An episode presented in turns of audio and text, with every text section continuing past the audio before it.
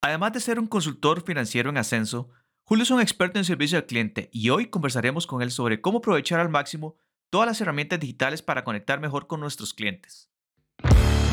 Bienvenidos amigos y amigas de Latinoamérica, Henry Díaz es quien les habla, soy consultor de negocios y mediante este podcast que hemos denominado Negocios, pero Latinos, compartiré con vos temas que considero relevantes sobre mis vivencias, mis errores y mis aciertos durante mi gestión en la empresa privada como jefe gerente y emprendedor sobre temas del acontecer empresarial como lo son el servicio al cliente, la gerencia, finanzas, productividad y mucho más. Quédate conmigo estos minutos que te prometo que aprenderás sí o sí. Empezamos. ¿Qué me dice, bonito? ¿Cómo estás? ¿Qué va? ¿Todo bien? No, bien, más aquí, aquí, pulsando, más, este, digo, aquí, eh, con ganas de hablar con vos de algunas cosas que creo que en, en los nos puede servir de mucho día para las personas que estamos tratando de aprender en este modo de servicios y tiene que ver en, en, esencia con servicio al cliente. Tengo mucho ganas de preguntarte un montón de cosas, dado que vos has estado en la industria de servicios ya bastantes años eh, y eh, particularmente hace unos cuantos ya de manera independiente, considero que hay muchas cosas de las cuales podemos aprender de tu experiencia. Entonces, este, ¿te parece? Quisiera que empezáramos con, con, con una, una, una pregunta que es como muy general y, como para como abrir bocas. Eh, dada esta, esta dinámica que tenemos hoy con, con redes sociales, con, con, con, la modernidad de la tecnología y demás, es claro que el servicio al cliente ya no es lo mismo de hace unos años. Y cuando digo de hace unos años, estoy hablando de hace unos 5 o 6 años atrás. Eh, pero ¿cómo crees vos, cómo visualizas vos que ha evolucionado el, el, la manera en cómo la gente percibe el servicio al cliente en este tiempo que la tecnología ha tomado la preponderancia que tiene hoy? Bueno, eh, Henry, la verdad es que gracias por invitarme para conversar un ratito. Lo primero que vamos a conversar antes de contestarse esa pregunta es que vamos a hablar de la forma más coloquial posible, así que el MAE podrá salir por ahí, por allá. Ah, sí, sí, sí, sí. De pasar a Henry. Pero cuando hablamos de servicio al cliente, así no se le habla a los clientes. Te lo digo por, por experiencia propia. Nada de primo, jefe, MAE, eh, brother, pa, ¿verdad? Ese tipo de cosas que tal vez en el voz de, los compas no, no, lo hace, pero muchas veces me pasó. Eh, con equipos de servicio a cargo donde los escuchaba viéndole eso a los, a los clientes y definitivamente eso no se hace, ¿verdad? El cliente siempre hay que manejarlo con mucho respeto, pero ya cuando estamos en, otro, en otras áreas, ¿verdad? Somos compas, estamos conversando así para que, para que lo veamos desde ese punto de vista. Por supuesto, la tecnología, bueno, la tecnología ha venido a, a dar un giro importante. Antes la gente era más face to face, ¿verdad? Como le decimos, cara a cara y es muy diferente el atender a un cliente cara a cara que detrás de un chat, detrás de un teléfono, detrás de un correo. Y eso no significa que, sea diferente para mal, más bien hay que mantener muchas, eh, cortesía, porque cuando yo estoy cara a cara con la persona, a veces mi, mi lenguaje corporal me va a ayudar a reforzar mi lenguaje verbal.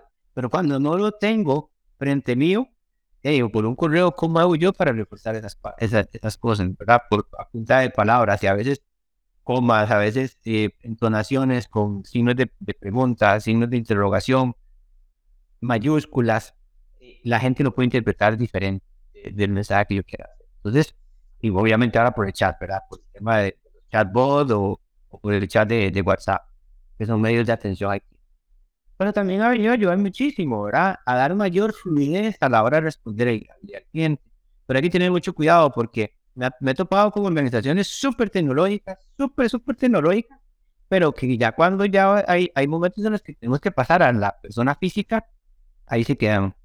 Entonces, lo tecnológico súper bien, pero a veces ese, ese chatbot ya no me puede dar la respuesta final y entonces necesita pasarme a una persona eh, física esa persona física no tiene la cortesía, no sabe lo que me tiene que responder, no me atiende a tiempo, entonces de nada me sirve la tecnología. Tenemos que hacer un balance como empresas y entender de que la tecnología nos viene a ayudar para poder responder más rápidamente, pero que el cliente siempre va a necesitar, en algunos casos, a la persona. Y esa persona tiene que estar capacitada. Pero vamos a tener un buen servicio. Hablemos un poquito sobre ese chatbot que ha estado tan de moda, sobre todo cuando estamos nosotros trabajando en un negocio que es de negocios al cliente, ¿verdad? El famoso B2C, como dicen los gringos. Eh, Facebook, Instagram, eh, generalmente las redes sociales te permiten agregar esa opción dentro de tu página y demás. Pero de ahí quiero preguntarte cuál ha sido tu experiencia reforzando lo que dijiste, porque en mi experiencia me parece que los chatbots todavía están en una etapa muy temprana. Siento que eh, mi percepción no es, es que no logran obviamente no van a lograr abarcar todas las, las, las, preguntas de un cliente particular, sobre todo en, un negocio como el tuyo o el mío. Pero eh, siento que todavía está en, una etapa donde ni siquiera logramos tener el primer contacto de forma, de forma, como le dijéramos, de forma efectiva. Entonces creo que mucho, mucho de todos de los tweets, y me ha pasado, es que eh, cuando yo veo el chatbot, en vez de una persona en, en, en una jornada natural, en una jornada de 8 a 5 de la tarde, de lunes a viernes, eh, me siento como un poquito frío, como que me quita las ganas de, de hacer la pregunta. ¿Cómo, cómo percibes vos el, el manejo del chatbot y qué tan beneficioso lo ves para el desarrollo de negocios, sobre todo en servicios? Eh, vamos a ver, aquí tal vez lo podemos ampliar a lo que vos decís. Sí funciona, pero el chatbot y va a estar alimentado por personas. Recordemos que un equipo detrás es el que va a alimentar cuáles son las posibles preguntas que van a recibir y cuáles son las posibles respuestas a esas preguntas. Si esas posibles preguntas que va a recibir son muy escuetas, no son lo más detallada posible, son muy poquitas, y entonces llega un cliente que hace una pregunta diferente, tal vez no va a saber qué responder porque no está configurado para él.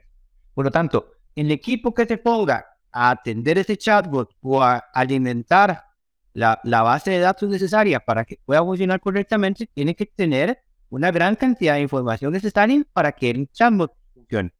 De lo contrario, no va a funcionar. Ahora, lo que te decía anteriormente, va a llegar el momento en el que el chatbot te va a decir, este, esta consulta necesita un asesor y te voy a pasar por el asesor. Y ese asesor ya tiene que estar preparado.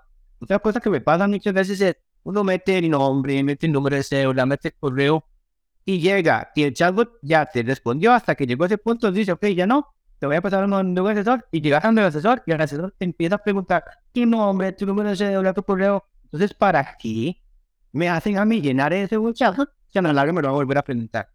Entonces, hacer ese tipo de cosas son importantes. La herramienta no es que esté en pañales, es que y ha ido avanzando, claro.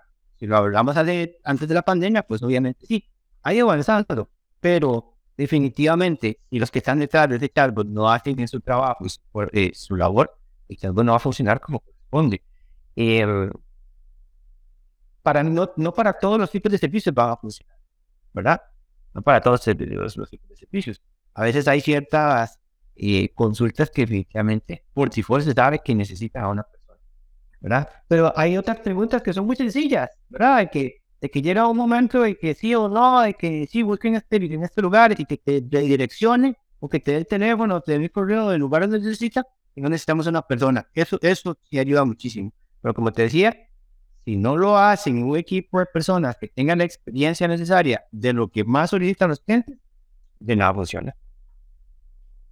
Hablemos un poquito sobre, sobre el, la función que, que, que desempeña un medio de comunicación como WhatsApp para, para nosotros el día de hoy. Eh, yo me he topado con, con experiencias donde eh, se actualiza o, o, alguien eh, aquí yo le pregunto por un servicio o algún producto ha utilizado el WhatsApp no solamente para comunicarse conmigo, bueno, de una forma bastante informal, dicho sea de paso, utiliza los términos que vos comentaste al inicio, pero también llega el momento donde eh, te tiran, te tiran cotizaciones, te tiran fotos, incluso de cierto peso y demás, eh, que tal vez no están bien trabajadas. Entonces, me, ese tipo de cosas me, me, me, hacen preguntar, preguntarme o, o, analizar cuál es el alcance o cuál es el, el, punto correcto donde uno debo utilizar el WhatsApp como herramienta de negocios y en qué momentos es mejor utilizar otro medio de comunicación para lo que vayamos a requerir. El WhatsApp se ha ido también perfeccionando e incluso hay, hay sistemas alternativos donde se puede controlar el WhatsApp, eh, el WhatsApp Business. Porque vamos a ver, si, la, si, yo tengo WhatsApp Business y ese WhatsApp Business ya yo atiendo a una persona y tiene mil consultas por día, esa persona además va, a poder estar sola, va a poder contestar todo, ¿verdad? Y la atención va a ser pésima. Y tal vez por estar respondiendo rápido para poder seguir avanzando, ¿verdad? Entonces hay que tener un sistema adicional que, que pueda filtrar, que pueda tener ahí un equipo. Ahora, no es lo mismo atender a mil personas que atender cuatro o cinco consultas por día.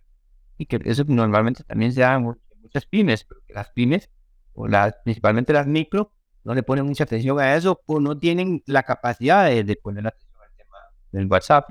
Entonces vemos en, eh, microempresarios que se les escribe y tres, cuatro días después responden, ¿verdad? Y ya, gente ya perdió la necesidad. Entonces siempre son herramientas para ayudar. Son herramientas para ayudar. Pero si yo no las sé utilizar, entonces definitivamente no, no lo voy a lograr.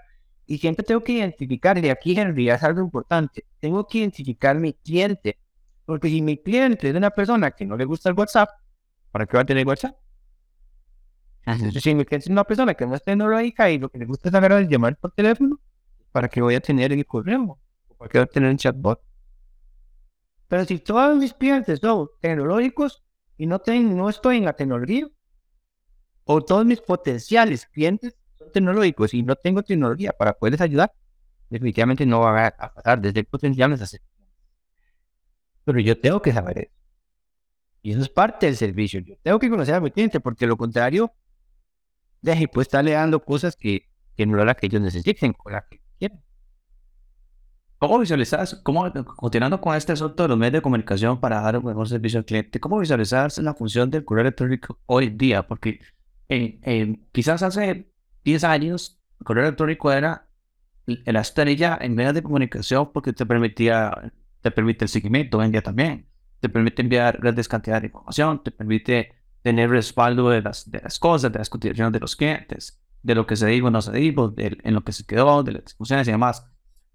Eh, pero, pero como todo evoluciona en este mundo, así ha evolucionado el, la función del correo electrónico y eh, me gustaría conocer cuál es tu posición, cómo lo utilizas vos eh, o en, en qué circunstancias pasa de un medio tan, tan, tan, digamos, tan de tiempo real como un WhatsApp, como un chat de Facebook y demás, para ir reponer el correo electrónico hoy en día y mejorar la comunicación con tus clientes. El correo electrónico sigue estando vigente desde el punto de vista de comunicación, siempre y cuando lo atendamos a tiempo. Igual que con el WhatsApp. De nada me sirve meter en WhatsApp y yo no voy a responder, voy a responder cada tres días o cada ocho horas. Yo tengo, si yo tengo el correo electrónico disponible para la comunicación y como decís vos, en vez de mandar algo pesado por WhatsApp, lo puedo mandar por el correo. O lo puedo mencionar a la persona. Ok, esta información que usted ya estamos por WhatsApp, esta información que usted está pidiendo para que le llegue mejor legible, para que sea una oferta diferente, bla, te la voy a mandar a su correo. ¿Cuál es su correo? Pum, y te lo mando. Entonces tenemos ese, ese contacto. El correo es súper súper útil para, para cierta, cierta gente, ¿verdad? Ahora, muchísimas personas ven sus correos de su teléfono celular. Y si lo pueden ver, pues definitivamente siempre va a ser una buena herramienta. Lo que no va a ser una buena herramienta es si yo no lo utilizo correctamente. Si yo tengo correo y nunca lo respondo.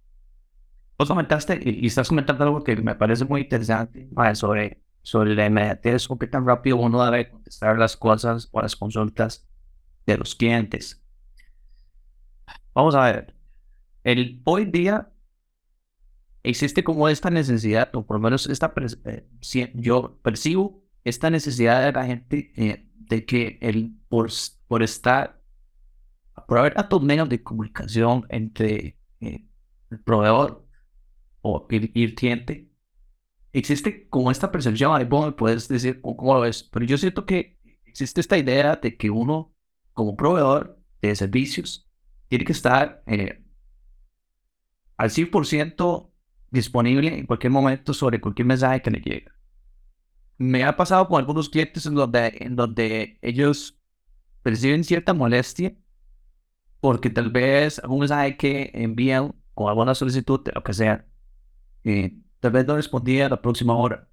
Entonces, yo me pregunto sobre ese inmediatez, ¿cómo percibir la inmediatez de, de, de, hoy día? La gente que quiere todo ya, eh, ¿hasta qué punto crees que se debe modular? Eh, ¿Y hasta qué punto crees que puede ser hasta perjudicial para vos mismo como, como proveedor de servicios, dado que tenés tal vez varios clientes que atender en algún momento? Vivimos en la era donde toda la gente lo quiere ya. Y si yo quiero, y si yo quiero estar en, onda por la situación que vivimos, tengo que buscar la forma de hacerlo. Y em, claro, hay horas de horas, ¿verdad? Si una persona escribe a la una de la mañana, ya antes de las seis de la mañana, no, pues definitivamente no va a pasar. O a las diez de la noche, eso no va a pasar. Pero si estamos hablando inclusive de horarios normales, tiene que haber una, tiene que haber una rapidez y, y, aquí algo muy importante, vos dijiste que hay muchos medios de, comunicarnos. ¿Para qué voy a tener, por ejemplo, yo todas las redes sociales, todos los WhatsApp, todos los chatbots y todos los, los correos electrónicos si no los voy a atender? Si, mis clientes no están ahí, o tengo un cliente por aquí y otro por allá. ¿Qué tal si entonces me concentro en una o dos que sean donde la mayor parte de mis clientes están? ¿Verdad? y zona donde yo puedo contestar. Y puedo contestar de una forma rápida. Porque muchas veces también los clientes están inclusive esperando nada más para tomar la decisión de compra. Este me respondió rápido, me dio el precio rápido porque lo necesito de una vez compro. Y yo duré cuatro horas en responder, pues gracias. no. Aunque esté con otros clientes. Entonces tengo que buscar la forma de poder dar respuesta lo más rápido posible. Creo que, y mejor te lo voy diciendo, ¿verdad? O sea, lo que te decía anteriormente, vamos conociendo a nuestros clientes. Yo veo que mis clientes son clientes que normalmente me, me escriben y yo les respondo relativamente rápido, pero no inmediato y no pasa nada, bien. Pero yo veo que ya son muchos clientes que también se molestan porque no les respondo rápido, entonces Podría pasar o podría ocurrir, lo que tal vez estamos eh, pues, atendiendo un dicho mercado para el cual nuestro producto o servicio eh, no está hecho, quizás. Exacto. Y yo tengo que saberlo. O sea, yo tengo que saberlo. Claro, lo que te decía, yo tengo que conocer mi, mi cliente. Y, y aquí le llaman, en a nivel de mercado, le llaman el famoso buyer persona. Yo tengo que definir cuál es mi buyer. Y, cuando yo lo defino, yo voy a tirar las estrategias de servicio de atención basadas en ese tipo personas. eh, nosotros creo que de alguna forma, cuando iniciamos los negocios, no tenemos muy claro el establecimiento de nuestra promesa de servicio. Y, y pienso que ahí es donde, donde probablemente inician la mayoría de, las, de los problemas de comunicación con nuestros clientes. En la definición de, de esa promesa que, que, permite, digamos, de alguna manera establecer las reglas del juego sobre cómo te voy a, a ofrecer lo que, para lo, que, lo que me estás pagando como servicio. Entonces, en tu caso, eh, con base en tu experiencia, Julio, ¿cuáles son las consideraciones que crees que son más relevantes a la hora de, establecer esa promesa de servicio? Como para, como para prever de alguna manera eh, algún roce o algo que, que, no quede claro durante el curso del servicio, sobre todo en el caso tuyo, que vos, los servicios son eh, y, y, requieren que tengas un contacto con el cliente. O sea, no es de travesaña rápida de consumo como tal vez comprar un, artículo de más, sino que tenés una relación de largo. Entonces, ¿cómo estableces eh, es, esa promesa de servicio? Primero, yo tengo que saber qué es lo que quiero, qué es el tipo de servicio que quiero dar. Tengo que entender cuál es el servicio que me están demandando. Te voy a contar una, una, anécdota que me pasó cuando yo trabajaba en banca. Cuando yo trabajaba en banca, hubo un tiempo que trabajé en un departamento donde atendíamos a clientes de muy alto valor. Y eran súper demandantes, la mayoría. Otros eran más tranquilos, pero la mayoría eran muy demandantes. Y algunos, inclusive, eran clientes que demandaban mucho por, digamos que nosotros decíamos por cosas pequeñas que se iban para la competencia. ¿Por qué? Porque la competencia daba lo mismo que nosotros.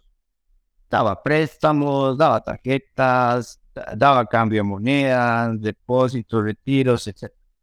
en industria bancaria. Y siempre hablamos de que la única forma de nosotros poder retener a nuestros clientes de alto valor era diferenciándonos en el servicio.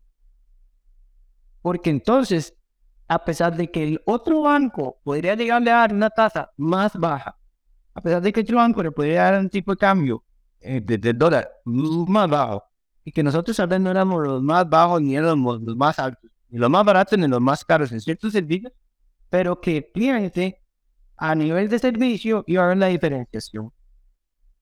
Que él iba a saber de que con nosotros iba a tener un plus.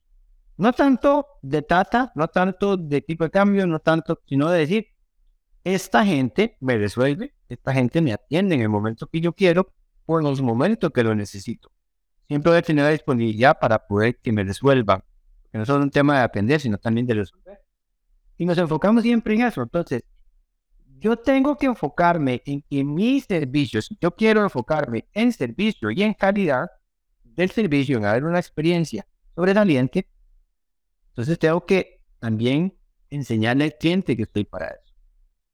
Si a mí no me interesa el tema del servicio porque me interesa más el precio, porque me interesa más eh, el volumen, más allá de una calidad de servicio, sino que me interesa que, aunque me, aunque me compre una vez, pero que vengan miles de personas a comprarme, no me interesa. Lo que me interesa es que me compren, sea una vez, no importa que nadie le compre. Entonces, definitivamente el servicio queda un segundo plano. Pero nosotros tenemos que definir qué es lo que queremos hacer y cómo también queremos que el cliente nos perciba. Claro, y, en, y, estamos haciendo Y en, esa, y esa percepción, me parece que nosotros como proveedores de servicios tenemos que trabajar en la forma de comunicar. ¿De acuerdo? Es decir, en el momento que sea el primer contacto, o los, los primeros contactos con el cliente, definir, wow, mis servicios son estos, ¿qué te puedo dar? Y esto me lleva a la siguiente pregunta, ¿qué te puedo dar por lo que, por lo que, por, lo, por el acuerdo entre, vos y yo y que no te puedo dar?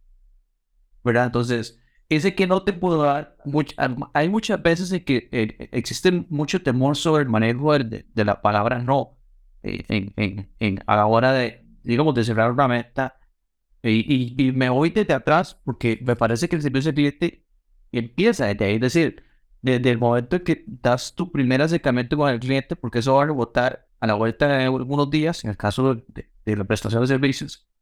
Porque si no quedó, es mi, es mi parecer, hay dirás que, que pensás, pero mi parecer es que si no quedó bien definido ese, es, esos parámetros de que sí puedo y que no, te va a rebotar o te puede, en, el peor de los casos, te puede reventar después.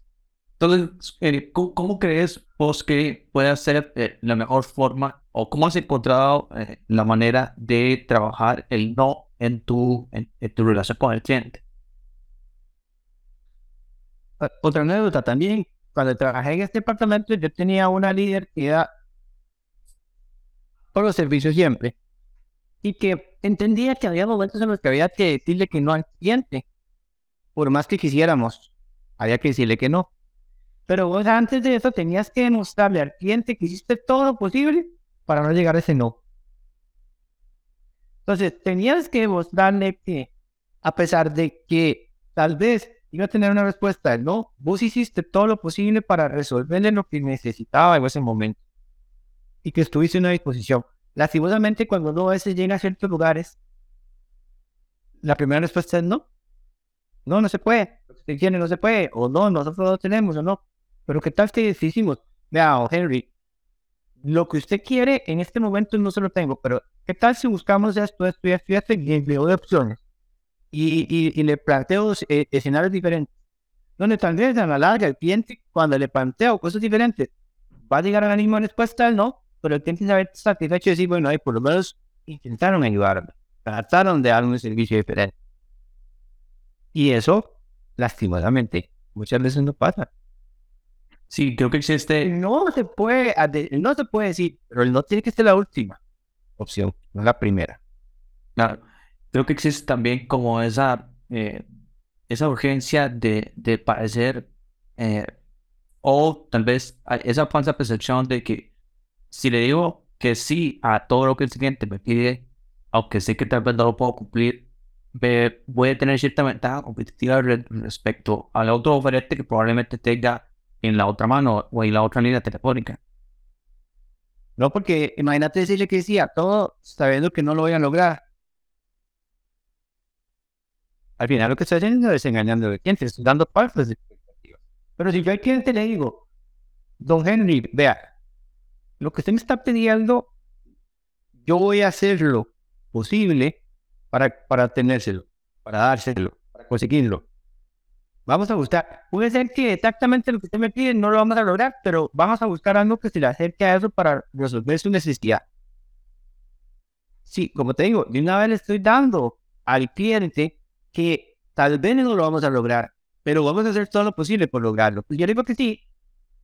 El cliente va a decir, sí, bien, yo le pedí una caja negra y me trajo una roja.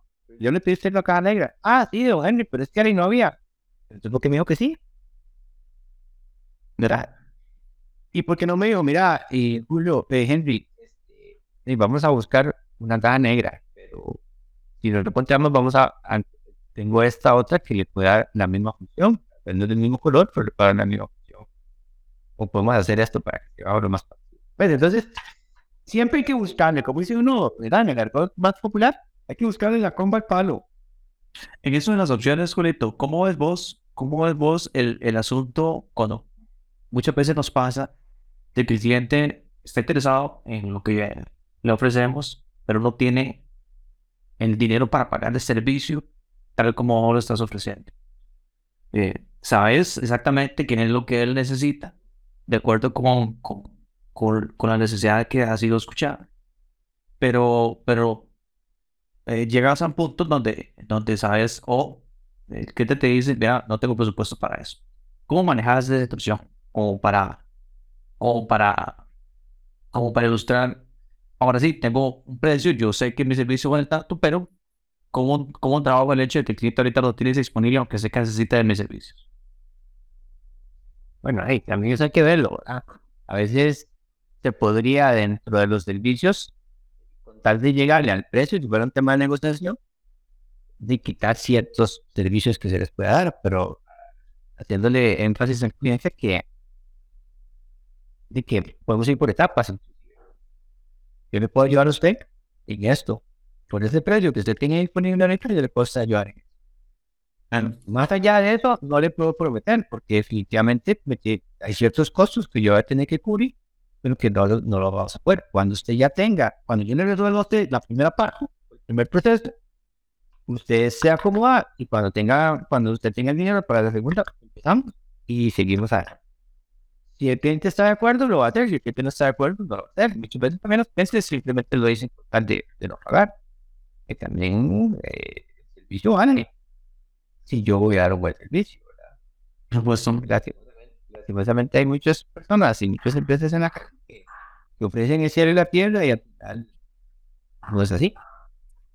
Vale, Julito, hay yo siempre he tenido como eh, esta inquietud de, de siempre tener tener o hacerle ver al cliente eh, o por lo menos de alguna forma identificar cuál es la diferencia o la similitud que existe entre el término calidad, el término percepción, eh, perfección del servicio, calidad de servicio y evidentemente lo que uno puede dar en relación con esos dos aspectos. ¿Cómo visualizas vos esos dos términos? ¿Qué relación crees que tiene? ¿Hasta qué punto podemos decir que que se acercan hasta qué punto son completamente diferentes para vos. Perfección, dijiste. Sí, es decir, la verdad es para explicarme, muchas muchas veces eh, en, materia de servicios pudiera pasar de que la gente eh, percibe que es un servicio de calidad porque no pasó nada en camino, porque todo salió fluido, porque no hubo ninguna interrupción o porque todo se dio en los tiempos.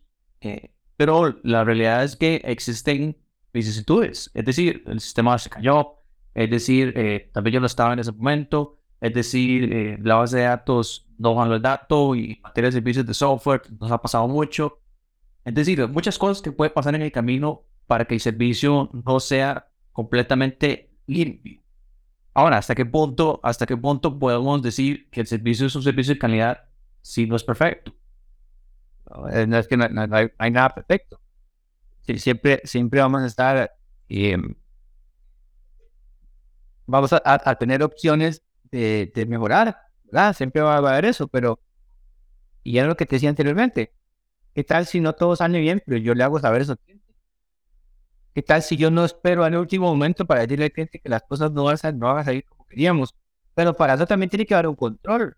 Vos decías, hay un tema tecnológico. Bueno, a veces puede ser que estamos mandando información al cliente, pero ¿cuál fue el control que tuvimos a nivel interno para poder saber que lo que estábamos mandando era lo que el cliente estaba pidiendo? Entonces, perfección no lo va a haber, pero calidad, cuando yo, desde mi percepción, perdón, calidad es aquello donde el cliente queda satisfecho. Queda satisfecho. Y no necesariamente un cliente satisfecho es porque le dijimos que sí o porque le resolvimos todo.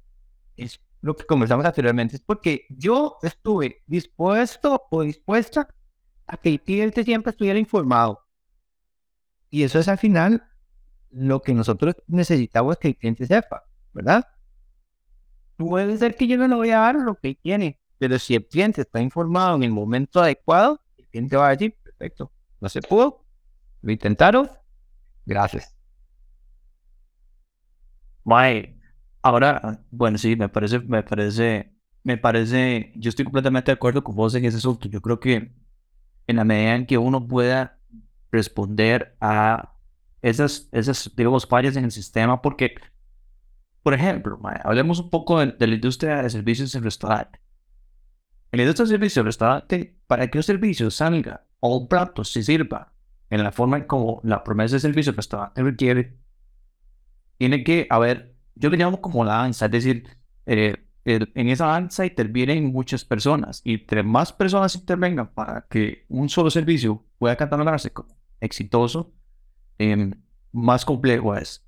Tenemos, por ejemplo, en el restaurante tenemos al mesero, tenemos al cajero o cajera, tenemos a los cocineros, tenemos a los proveedores de, de, los insumos y un montón de gente que intervienen eh, para que ese servicio sea lo que uno espera de acuerdo con lo que uno está teniendo. Entonces, es, es, es, es ese equilibrio entre, entre decir, bueno, ok, eh, yo estoy dando un servicio de calidad, pero sé que pueden haber errores y me parece que es, es, es de alguna forma matizado por el hecho de que usted está haciendo saber al cliente de que las cosas están pasando, de que usted está de acuerdo con que sí, que no es tal vez el mejor, pero que usted está en tanto y va a tratar de, dar lo mejor de sí para que eso sea resuelto tan pronto.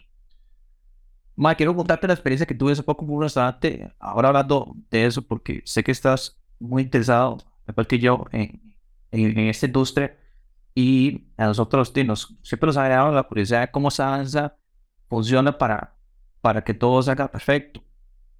Estaba yo almorzando con, con, mi esposa, con, María en un restaurante y eh, cuando llegamos nosotros eh, le hicimos saber al muchacho que nos atendió eh, que queríamos X y Y cosas en, y yo y además queríamos una adicional.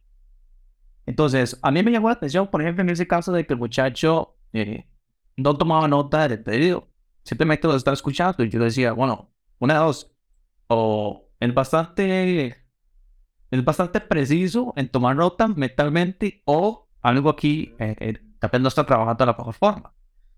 Él toma el, el, el, pedido de, esa manera, se va y pasan unos minutos, la comida no llega. Entonces, todos sabemos que en un restaurante para que prepare la comida fresca. En algunos restaurantes que no son de comida rápida, pues tarda cierto tiempo, uno tiene cierta tolerancia. El asunto es que llega un momento donde ya uno no cree que ya tiene el tiempo pasado. Entonces, yo me levanto, voy a hacer un par de consultas, me topo a tres, cuatro personas en camino que trabajan con el muchacho, que no es el mismo que, que nos atendió. Le hago saber que el pedido está retrasado. Ellos van y eh, avisan a la, a la cocina y de repente los platos llegan, pero llegan sin los adicionales que pedimos. Entonces, ya aquí la experiencia según la cual nosotros estábamos esperando que todas de facturas ya no es, porque, porque hay un, hay, digamos, cuando uno está te pide un adicional, uno esperaría, ahí quisiera preguntarte parte de la historia que pensás vos, pero yo al menos esperaría que los adicionales lleguen en el momento, para decir que la comida está servida de acuerdo a la promesa que se nos está ofreciendo. Después, cuando los platos no llegan, los adicionales, y nosotros comenzamos a, consumir para no atrasarnos, Ya como los 15 minutos yo me levanto, porque naturalmente estaba como inquieto por el asunto. Usted sabe que cuando uno está como tomando una adicional y no llega, uno se vuelve como, como neurótico. Entonces, tuve que llegar a, a preguntar de nuevo pues, por esos adicionales y al final, vamos a decir que fueron dos adicionales. Al final, a la vuelta de los minutos, son llegó uno de los dos. Y al final, cuando terminamos de comer, ya estábamos decididos de que, de, que, de que el adicional no que llegó y hay que pagar lo que, lo que nos haya servido. Lo cual ya por sí hace que la experiencia, independientemente de que el platillo estuviera rico no, eh, o delicioso o lo que esperaba, ya la experiencia ahí está, está dañada. Mi percepción sobre el servicio está dañada. Ahora, para terminar de rematar la historia, em, ellos llegan a tirar al puro final, ya hemos terminado y nos sirven, esa, ese adicional nos lo sirven en dos, en, dos platos separados. No nos dicen nada, simplemente lo dejan ahí.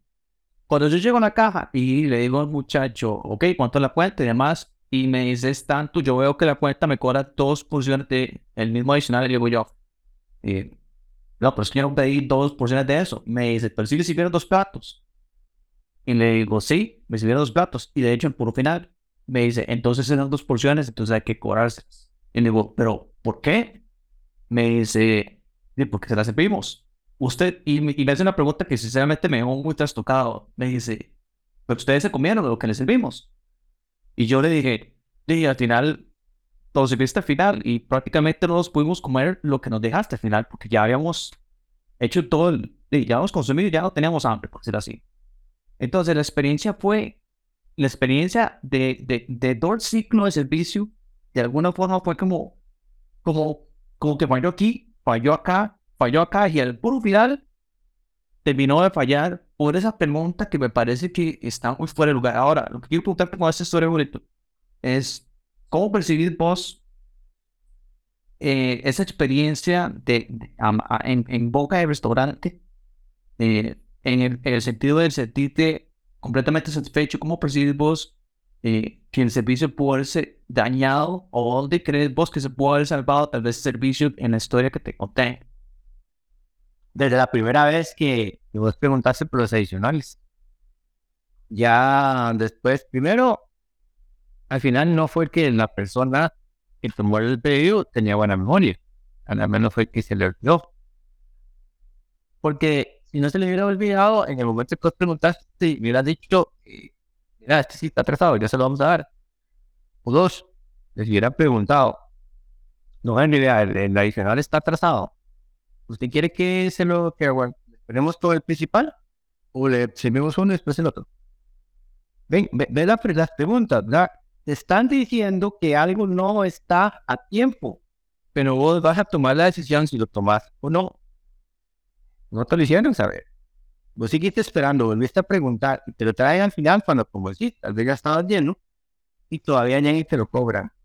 Porque hasta inclusive, ya viendo que ya ustedes terminaron, y pueden haber preguntado, Henry, disculpe, aquí está el adicional, disculpe la tardanza, y lo conversan inclusive con el, gerente y le puede decir, se lo servimos tarde, ofrezcámoselos como, como algo para llevar o como, un, como una regla. Pero entonces, volvemos al tema. No es que tenemos que ser perfectos, porque no vamos a ser perfectos, porque el servicio, ¿quién lo da? Los seres humanos. Los, los humanos no somos perfectos. Pero yo tengo que tener la capacidad de entender que cuando las cosas no van bien, yo no tengo que esperar hasta el final yo tengo que tomar medidas en el camino y tengo que hacer saber al cliente lo que está sucediendo para que él me ayude a, que el camino que yo quiero tomar sea el que también el cliente quiere. Vos volverías, eso no es tan sencillo. Ahora, hablando con eso, que vos decís, un comentario que yo quiero hacerte es que estamos viviendo una era donde las redes sociales te pueden traer abajo un negocio o te lo pueden subir. Y todavía hay que tener mucho más cuidado con eso. Antes, eso te quedaba con tus amigos. Uy, si vos sos una persona que quedas totalmente insatisfecha, te vas y escribís y pones una reseña y esa reseña puede tocar tu negocio. De forma positiva o de forma Por lo tanto, yo tengo que tener mucho cuidado hasta comer. ¿Sabes que me parece muy delicado? Y, ¿Sabes que me parece muy delicado y, y, y curioso a la vez en la industria de los restaurantes? Y sobre todo en la industria turística.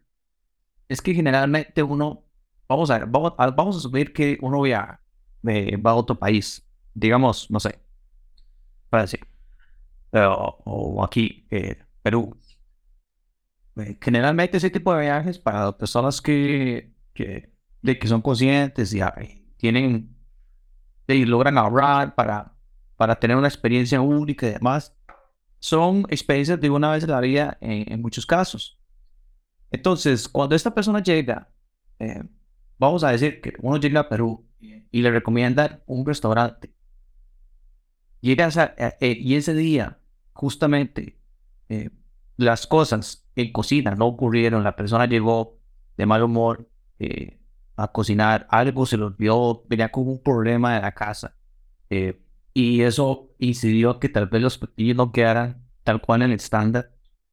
Y uno solamente tiene esa experiencia y se devuelve. Lo que va a llegar a uno es a decir es, no, o sea, la experiencia en ese restaurante no es tal como la vende, porque solamente uno tiene esa fotografía. Es decir, y, y eso es lo jodido de, de, de, de industria del servicio y, específicamente la que yo noto en, que muchas veces uno solamente tiene chance para, para hacer las cosas, cuando quizás el resto de los 364 días del año el servicio fue impecable, pero el día que llegaste no lo fue, y la reseña quedó en internet para siempre de que el servicio, porque generalmente los clientes, y nosotros nos, nos referimos así, el servicio es malo, no, no es, el servicio ese día fue, no, si el servicio ahí es malo.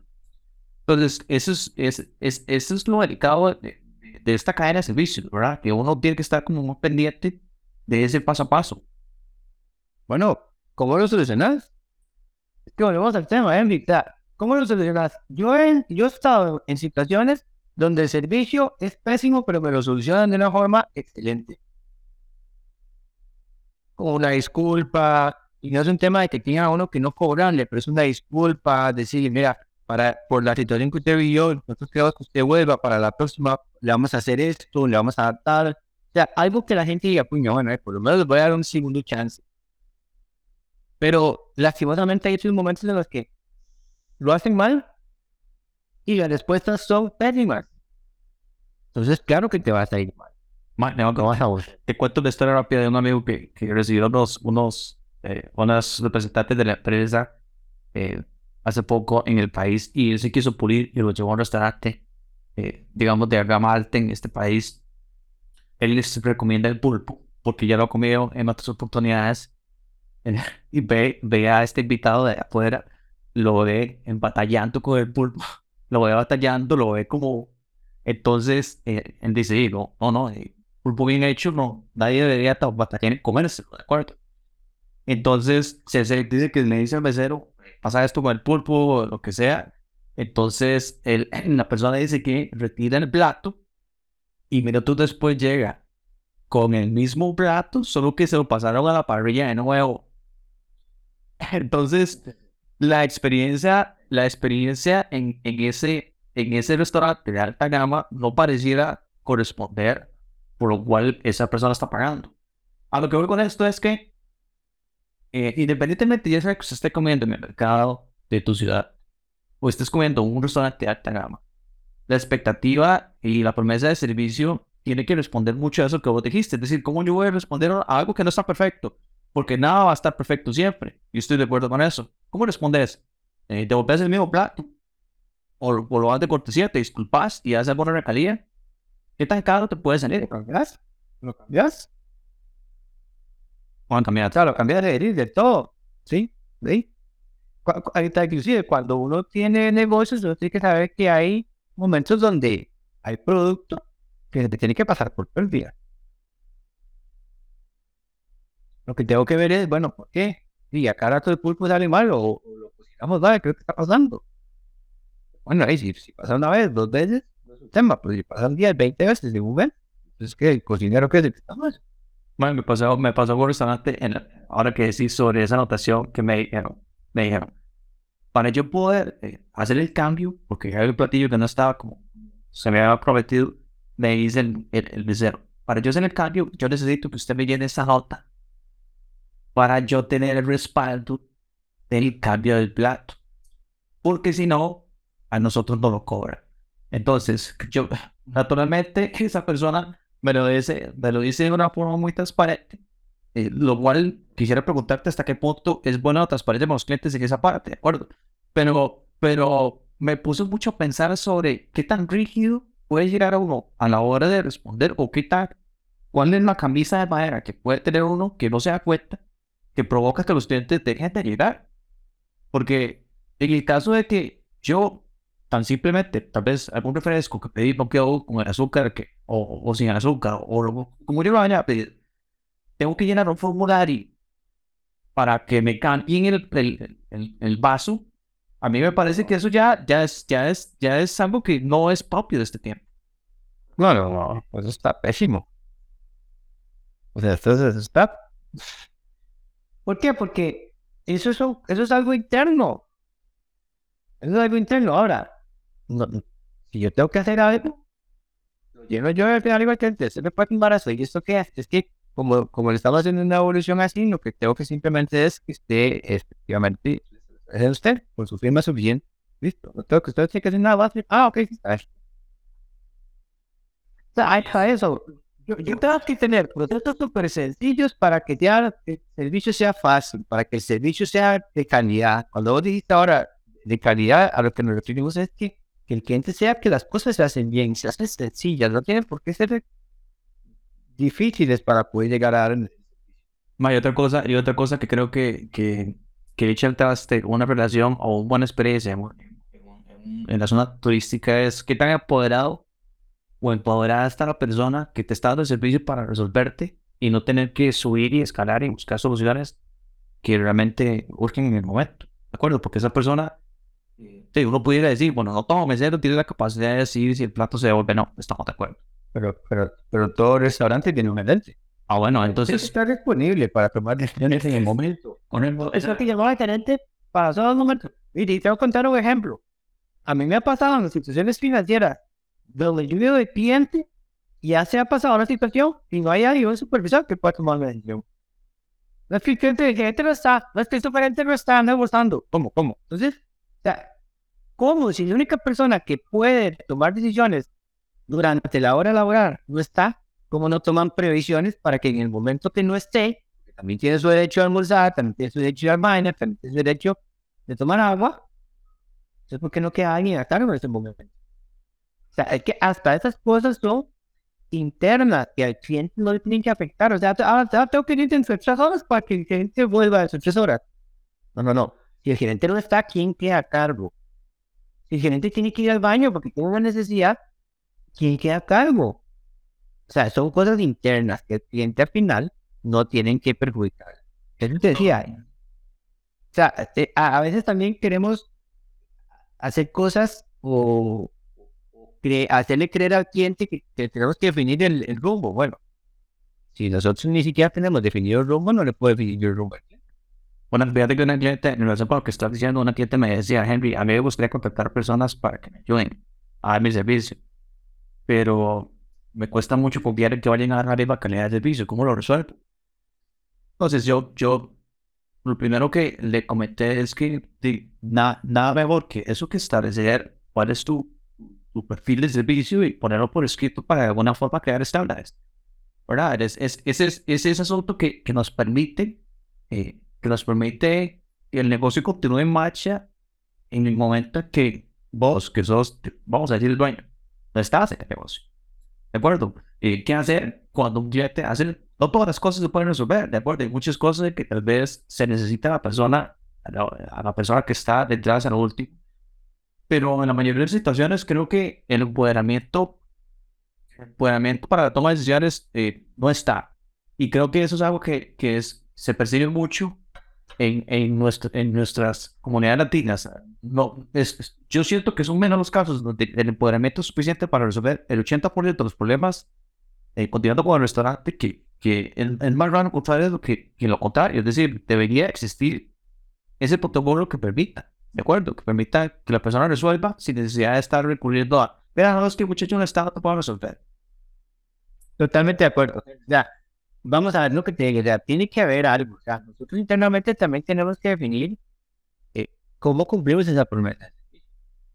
Yo jamás puedo cumplir una promesa de servicio de alguien donde no haya nadie que pueda tomar decisiones. Claro. Julito, ya, ya para, para soltar, porque sé que estás con muchas cosas, mami, te agradezco mucho el espacio, Yo quisiera conocer tu opinión sobre, sobre algo que eh, también ocurre y es muy frecuente en, en industria de servicios y son las famosas encuestas de satisfacción, mae. Mae, ¿qué tan efectiva vos ves que sea esas encuestas, de satisfacción? Porque yo sinceramente cuestiono mucho que realmente, eh, digamos, produzcan el, el efecto para el cual fueron creadas no siento que llegue la comunicación. ¿Qué, tan efectivas vos crees que son esas encuestas que te ponen en boca de, en boca de caja, en boca de, en boca de, entrega? ¿Qué tan efectivas crees que son? Serán efectivas siempre y cuando la empresa haga algo. Yo he estado en instituciones donde esas encuestas nos ponen a trabajar. Donde nos reunimos el equipo gerencial y tomamos decisiones para poder cambiar lo que es la percepción del cliente y trabajamos en función de que la próxima encuesta, porque se hacen regularmente, los resultados van a ser diferentes. Y se toman decisiones y se hace un plan de acción, pues y, y, funciona. Porque ese cliente es el que está expresando su, su, su, sentimiento en el momento que está llenándola. Y hasta eso hay que tomar en cuenta. ¿Cuántos clientes estamos tomándole su tiempo para que nos diga a nosotros lo que nosotros queremos o necesitamos saber para poder mejorar? Pero también estaban otras instituciones donde eso no sirve nada. Eso, eso, en la percepción, man. Bueno, madre, yo, yo, a mí me encantaría seguir conversando con vos un montón, pero el tiempo no ganó, madre. Te agradezco como montón el espacio, madre. Te pedí media hora y me diste mucho más, así que, buena nota, madre. Entonces, espero que este no sea la última vez que podamos compartir este espacio, madre. Y de, tal vez nos encontremos con otro tema tan interesante y apasionante como es el servicio al cliente, weón. No, no, con muchísimo gusto, Henry. estamos a la orden. De verdad que el servicio al cliente es algo que todos aprendemos de todo, pero aprender el, comportamiento humano y que ande bien a la gente es súper difícil. Es que es tan interesante y tan apasionante para, para todos los que trabajamos en servicio al cliente. Bueno, no, también nos escuchamos, Vale, vale, pura vida. Dicen que el servicio al cliente se define en detalles y hoy aprendimos cómo atender esos detalles para que nuestros clientes vivan la mejor experiencia posible. Henry Díaz es quien te agradece por haber llegado hasta acá, aprovechando la oportunidad para que si te gustó el episodio, lo compartas con más personas para que nuestra comunidad crezca cada vez más. Nos escuchamos.